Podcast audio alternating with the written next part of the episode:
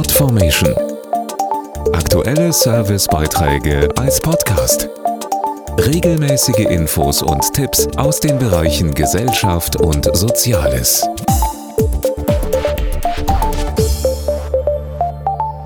Am 26. September ist Weltverhütungstag. Er wurde von verschiedenen nichtstaatlichen Organisationen ins Leben gerufen, um das Bewusstsein für Fragen der Sexualaufklärung und Empfängnisverhütung zu stärken.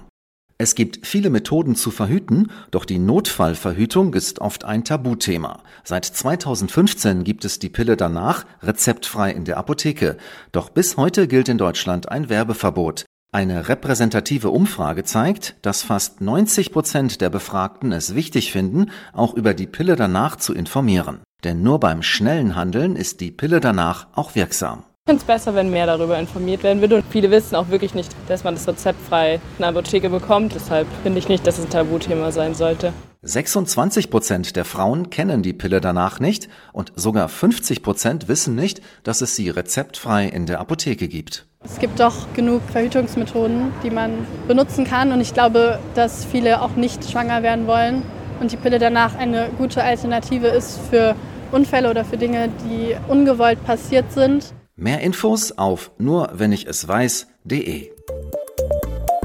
Podformation.de Aktuelle Servicebeiträge als Podcast.